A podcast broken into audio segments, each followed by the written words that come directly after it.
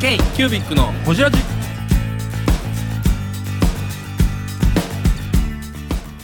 k q u b i c のほじラジ。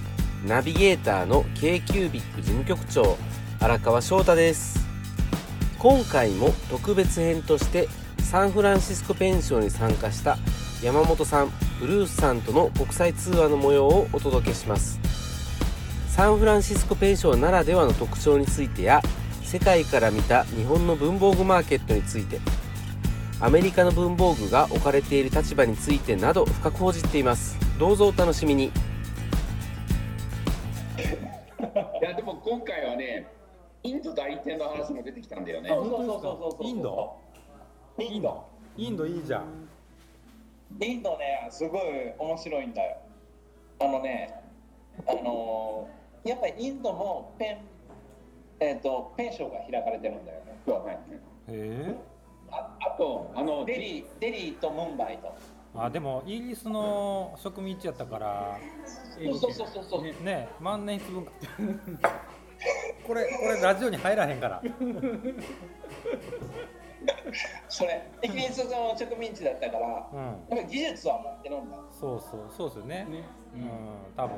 であのーこのあの多分万年筆っていうのはデジタルからうん。アナログの価値観を見直すう一個のなんか起点ではあったんんなるほよね。どなるほどね。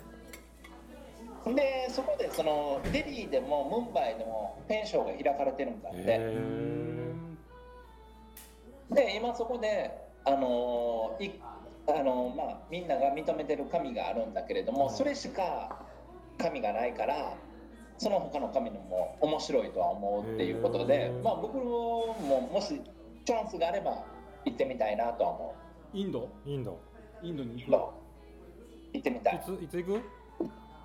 行く？みんなで行く？インド行ってみたいな行ってみたい行ってみたいですねお腹絶対壊せるけど行ってみたいな絶対そうそうだよ。ね。うん。だって人はアホみたいに住んでるでしょ基軸の万年筆を売ってる人がインド人の人がいて、はい。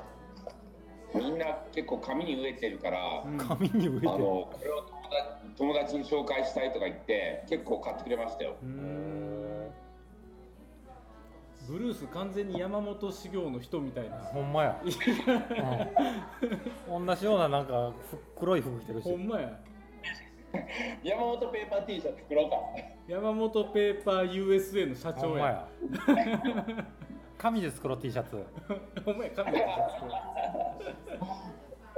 へえいやへえでもあのねなんだろうな。実際ニューヨークに行ったよりもこっちのサンフランシスコ来てなんかそうコミュニティの中に入った方が面白かったかうな、ん。えー。ニューヨークナウでその B2B 向けの展示会出るよりもサンフランシスコのコアなコミュニティに入った方が楽しいってことですね。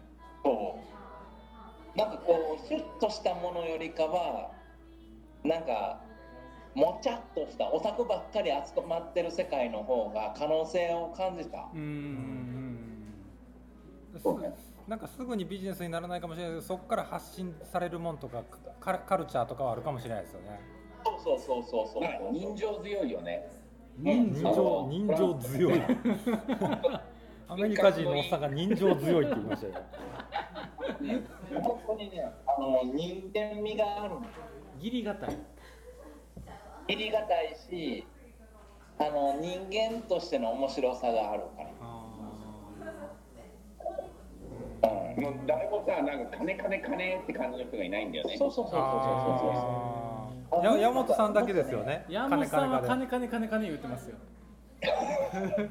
指さすな、ほら、ほら指さすな。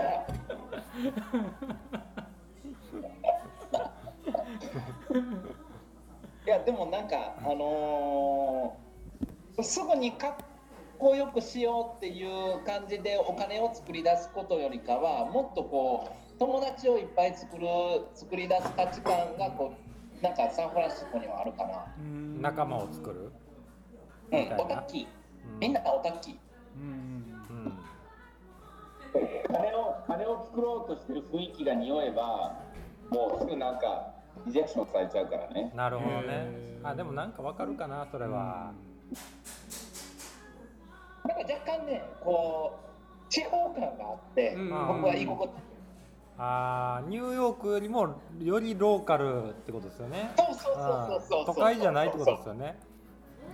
あとあとあのマーケットとして今なんか流行ってるものじゃないからはい、うん生かした人がいないんだよね。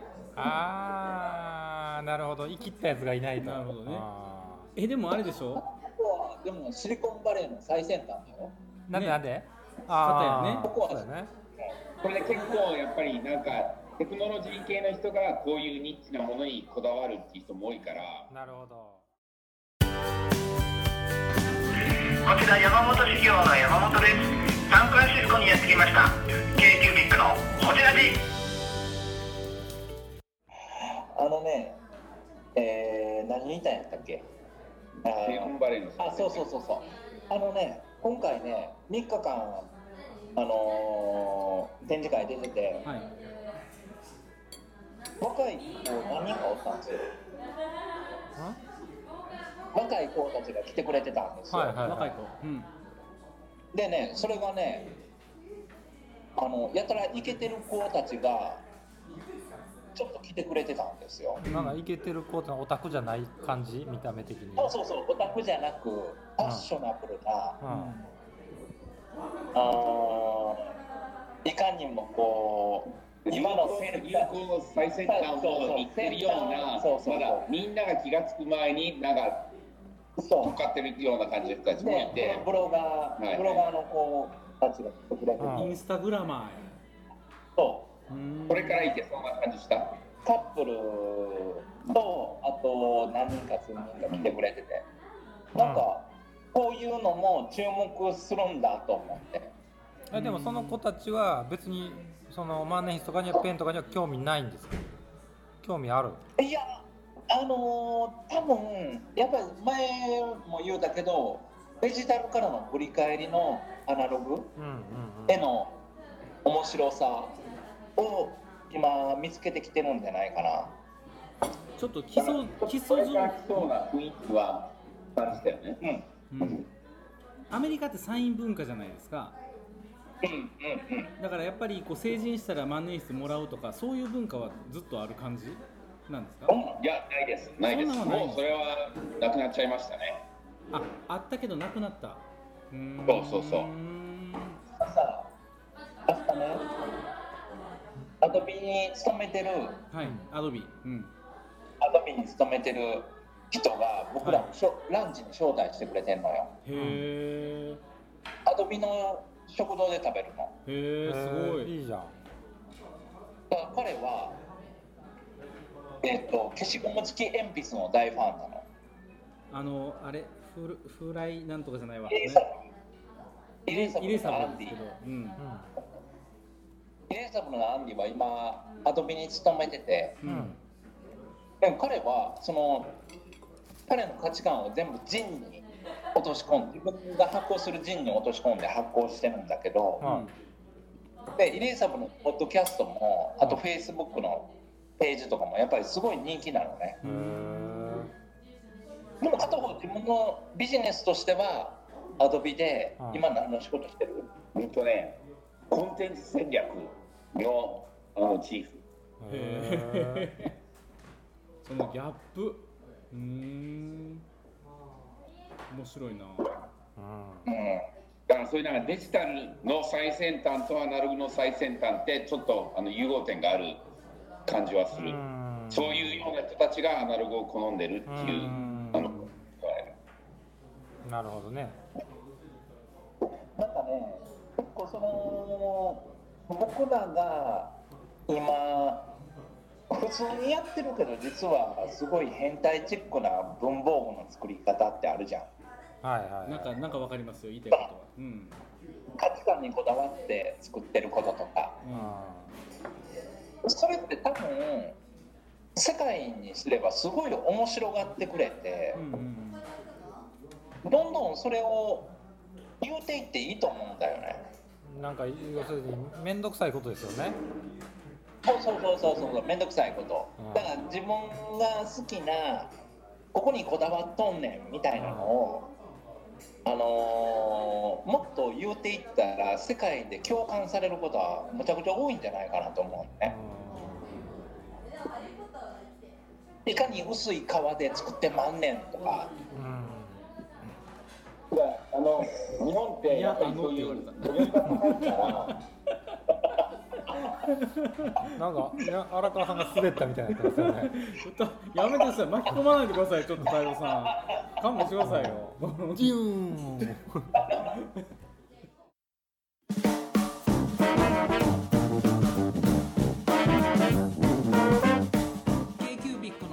ではリスナーの皆様からメッセージをお待ちしております。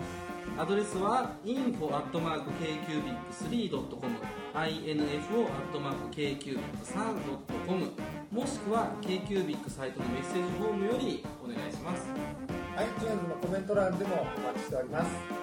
皆様のお便りせーのお待ちしています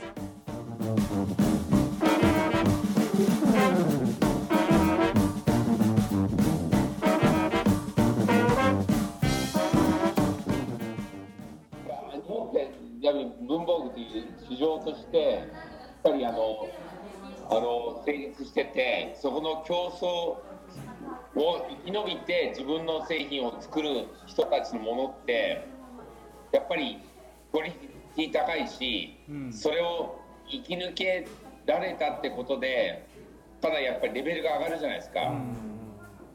だからその出来上がったものって世界のレベルで見たらすごいレベルが高いんですよね。うんあのレストラン日本の日本ってあのレストランいっぱいあってまずかったらすぐ潰れるじゃないですか。はい。はい。その競争を生き延びてまだちゃんと営業してるレストランっていうならいうのは必ず美味しいでしょ。ううんん。でものづくりも同じだと思ってうん。あの競争が激しいところで生き延びてるメーカーさんたちはやっぱりそそれだけいいものを作ってるから生き延びてるわけであって、日本の厳しい競争の中で生き延びたものを世界に出したらすごいあの認めてくれるとは思います。うん。ブルースが綺麗にまとめてくれましたね。ねすごいいいこと言った、今今なんか山本さんなんかを食べてます、ね、食べてるけど横で食べてるけど。ナッツ的なもの食べてますけど。ブルースいいこと言いましたね今。ブルースいいこと言いましたね。要するに日本のレッドオーシャンをちゃんと泳ぎ切った力のあるメーカーは海外に行ってもパワーあるっていうことですよね、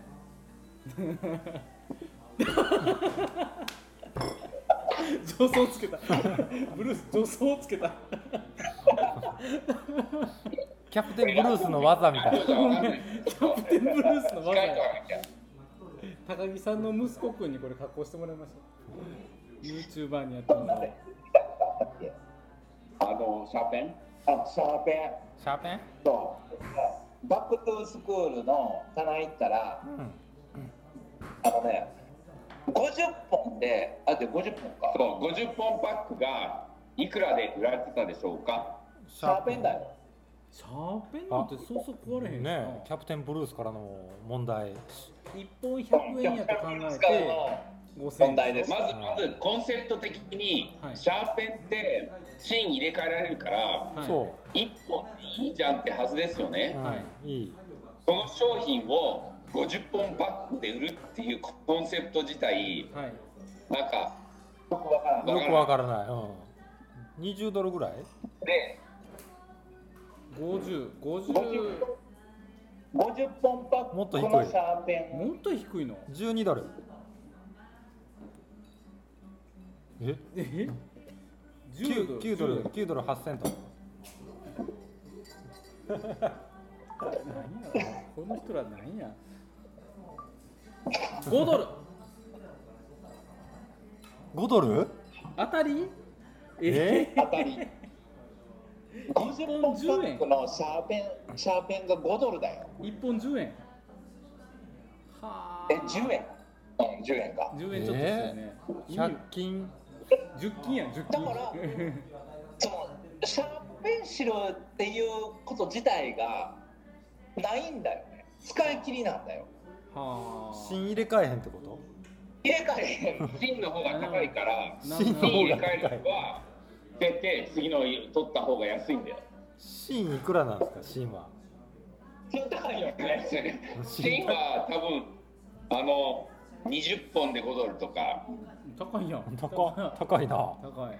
それはそれは50 50本入り方がいいね。ね。でもそれ自体すごいことなんだけどそれがもっとすごいのは心理的に50本5ドルって見ると周りの他のもうちょっといいものが非常に高く見えてなるほど買う気になねらないんですよ。なるほど。消費者心理や。だからそのいくら芯がくるくる回ろうが関係ないんだよね。芯がくるくる回って1本6ドル7ドルで売られてようが50本5ドルで売られてたら芯がくるくる回ろうが関係ないのよ。そういう商品ってメイドインチャイナなんですか？チャイナかな。多分ね分かんない。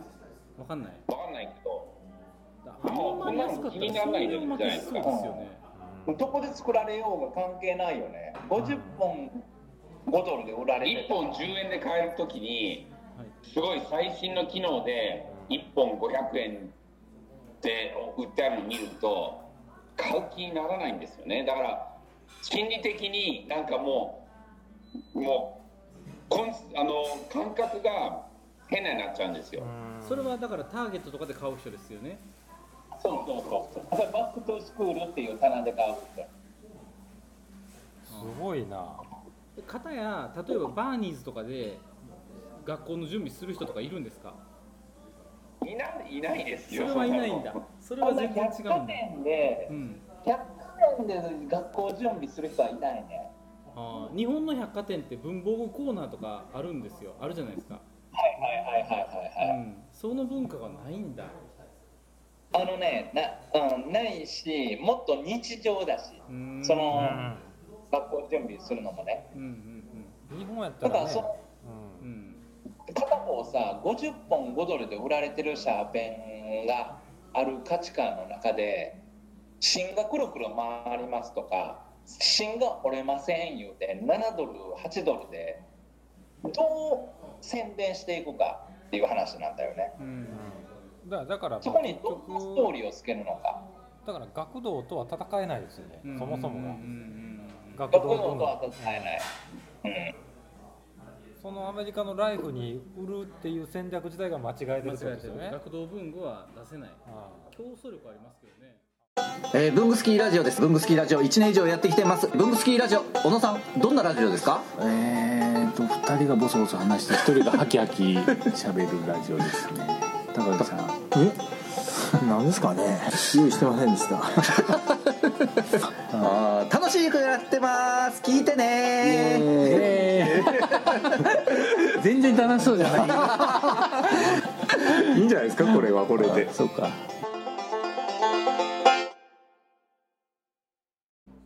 あのねはい。なんかね僕が今そうタバコ吸いながら考えてたのがはいの話の続きなんだけどはい。くるくる芯が回ろうが芯が折れませんみたいなシャーペンを7ドル8ドルでこっちで販売されてるんだけどはい。その価値観はやっぱり直接メーカーが来て伝えないと伝わらないよね。うん。三菱 USA とかないんですか？あるんですけどやっぱりそういうところはマスマーケットをターゲットにするんであのやっぱり安く量多くっていう方向にどうしても行っちゃうんですよね。だからあ電子看のみあの筆記筆記具会社はあのアメリカ支店がしっかり整ってる分現地の人があの経営してるんであんまり文具愛を感じないですね。あとにかく多く売る量販を目指している感じがして機能とかこだわりとかを全然感じませんね。そこまでしあのだってコストがかかっちゃうじゃないですか。うんそうですね。店頭販売したりなんかいちいち出向いて説明したりするのって効率悪いんですよね。だからこっちはとにかくできるだけ多くの人に売るにはどうするかっていう時にやっぱり安く売るのが一番だっていう考えで売りますからでそしてあのこだからあの一番機能のなんか単純なものを売るんだけどそれに例えば僕が不満持ってじゃあ日本から上いいやつ機能の凝ったいいやつをこっちに持ってこようとすると US 支社の許可がないと売れないんですよ。なるほどなるほえこういうふうになっちゃだから日本で売ってる製品ラインナップの一部しかこっちに来てないのでこっちにないものを売りたいけどこっちでその筆記具会社のものを売ろうとしたら現地支店の現地支社の許可がないと売れないんでそういうなんか込み入ったことがあるんですよ。うブルーブルース横見た方がいいですよパクパクしてる今パクパクしてた。もうすぐ死ぬんちゃうかな。結構それって流通の問題とかあのね現地の現地法人であったり第一反射の問題で、筆記具は特にありうんますね。あるある。だからさこの前さあのー、アイドントノー東京で話したけれども、はい。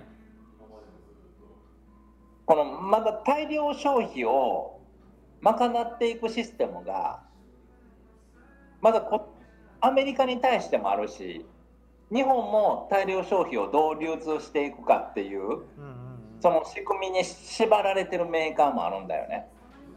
まあ。作りすぎってことですか？ん作りすぎ？いや作りすぎじゃない。あのルートを守りすぎ。大量消費することがその会社の経営方針なんですよね、うん。そうそうそうそうそうそう。でもそこの考え方をやっぱり あのーいもう大量消費がなくなっていくことはも目に見えてるけどう目に見えてるから、それを否定してる？頭の中で否定してる？うん、大量消費はなくなっていくのはもう絶対だからうん。そこに対する仕組みはまだみんな準備できてない。そこは絶対とかさっきも言ったその紙のエコが気になるとかっていう人たちの話と片や大量消費っていう話結構矛盾するなと思うんですよね、確かに確かに確かに。だからあのその二極性が大事なんっていうかあの特にアメリカはあの都会と地方のなんかライフスタイルの違いのはいかなりこの二極性政治も二極化されてるし収入も二極化されてるしうん両方あるんですよ。あの50本5ドルのシャーペンを買う人と150ドル300ドルの万年筆を買う人とこの真ん中はないんですよね。機能的に一緒です中のもんね、上しかないんですよ。うん、手で持って文字が書けるって考えたらどっちも一緒ですもんね。そう確かにそうそうそうそう。目的あ最終的な目的とあの結果としては同じなんですよね。うん。